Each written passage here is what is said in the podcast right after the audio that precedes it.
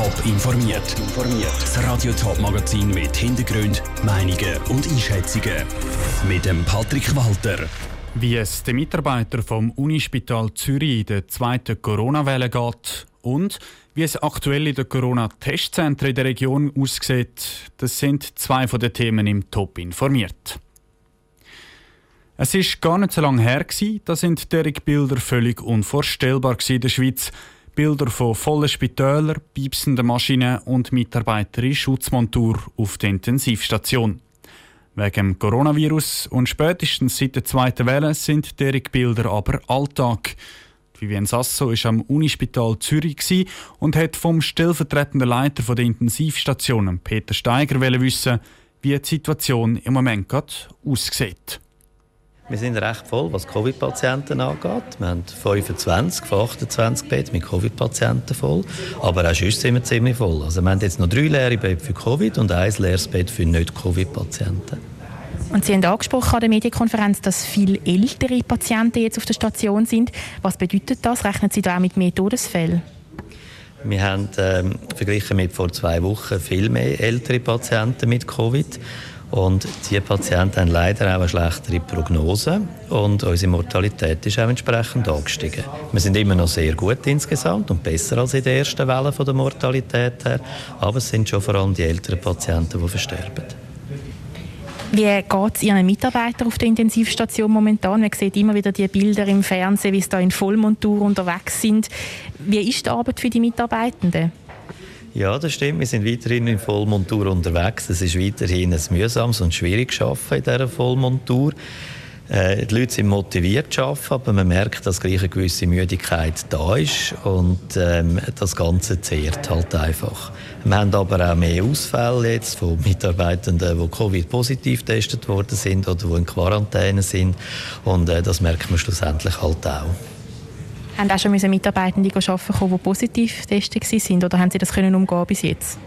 Nein, wir haben bis jetzt keine Mitarbeiter, die positiv waren im Betrieb beim Arbeiten. Der stellvertretende Leiter der Intensivstation am Unispital Zürich, der Peter Steiger, im Interview mit der Vivienne Sasso. Der Peter Steiger geht davon aus, dass die Lage auf der Intensivstation in den nächsten zwei, drei Wochen ähnlich wird aussehen wie jetzt. Was ihm mehr Sorgen macht, ist die Zeit nach den Weihnachten. Der Festtag schaut nämlich mit viel Respekt entgegen, weil die Spitalleitung davon ausgeht, dass es nachher wieder mehr Corona-Patienten gibt. Nicht nur die Spitäler sind voll, sondern auch die Corona-Testzentren. Zumindest bis vor ein paar Wochen sind die am Anschlag gewesen. Es hat lange Schlangen vorne dran gegeben. Jetzt scheint dort aber an der einen oder anderen Ort vorbei zu sein.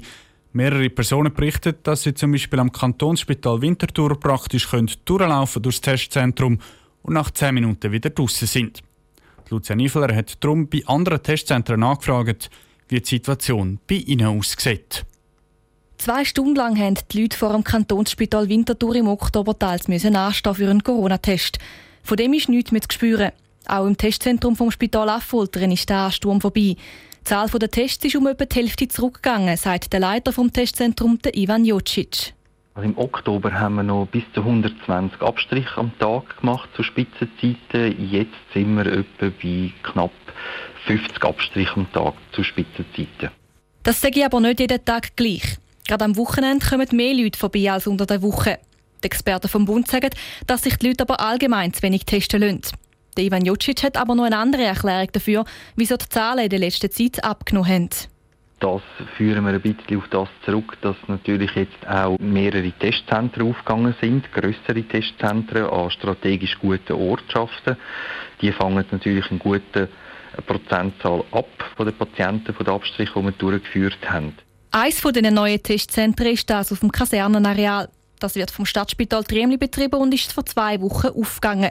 Dort hat sich bei der Auslastung nicht viel geändert, erklärt Maria Rodriguez. Wir stellen jetzt keinen Rückgang oder so fest von Testungen, sondern die Zahlen sind relativ stabil. Dass Sie sich etwas vorstellen können, in den letzten zwei Wochen, also seit es aufgegangen ist bis heute, haben wir 3200 Testungen durchgeführt im Kasernenareal. Im Ganzen testet das Spital Triemli sogar mehr Leute. Das, weil das Spital selber auch ein Testzentrum hat. Das war vorher überlastet. Gewesen. Mit der Eröffnung des Zentrums auf dem Kasernenareal haben sich die Leute aber verteilt und es hat Platz für mehr Tests gegeben. Der Beitrag von der Lucia Niffler. Das Kantonsspital Winterthur selber hat sich auf Anfrage von Radio Top bis jetzt nicht zu der Auslastung vom Testzentrum äußern. Es ist ein Stück weit ein Tabuthema. Häusliche Gewalt an Frauen.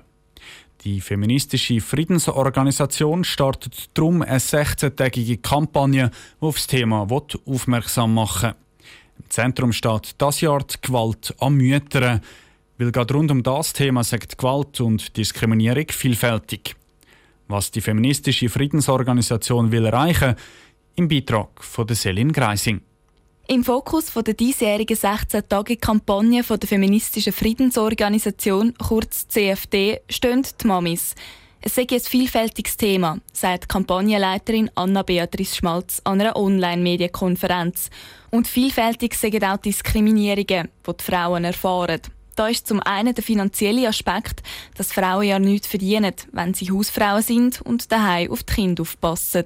Das betrifft vor allem eben auch Mütter, die Kinder haben, führt zu einer großen Mehrbelastung. Deshalb finde ich das Thema wichtig und eben auch dieses, dass nicht alle Frauen Mütter werden möchten, sondern dass Frau sein nicht gleich Mutter sein ist. Das finde ich auch ein sehr wichtiger Aspekt. Gewalt erfahrt eine Frau zum Beispiel daheim, wenn sie von ihrem Partner verbal oder physisch misshandelt wird. Gerade dieser Aspekt hat die Corona-Krise zum Teil noch verschlimmert. Es ist laut Anna-Beatrice Schmalz wichtig, dass über das Thema geredet wird und die Betroffenen merken, dass sie nicht allein sind und sich Hilfe holen können. Und das Ziel der Kampagne ist klar. Mit der diesjährigen Kampagne fordern wir ein Leben ohne Gewalt für alle Frauen, Anerkennung der Vielfalt von Mutterschaft und verschiedenen Lebensentwürfen, politische und gesellschaftliche Gleichstellung aller Geschlechter. Denn Gleichstellung ist die beste Prävention gegen Gewalt. Die Kampagne startet morgen und geht bis am 10. Dezember. Im Rahmen der Kampagne sind auch im Sendegebiet mehrere Aktionen geplant. Die Winterthur zum Beispiel will das feministische Kollektiv die ganze Steinberggasse mit Kerzen ausleuchten. Jede Kerze soll Solidarität für die betroffenen Frauen ausdrücken. In St. Gallen gibt es im Zusammenhang mit der Kampagne drei Podcasts, wo unter anderem der Sicherheitsdirektor Freddy Fessler zum Thema redet. Celine Greisinger berichtet. Die Kampagne gegen Gewalt der Mütter ist schon die 13. Kampagne der feministischen Friedensorganisation. Letztes Jahr ist zum Beispiel die Gewalt gegen alte Frauen im Fokus gestanden. Top informiert, auch als Podcast. Mehr Informationen gibt es auf toponline.ch.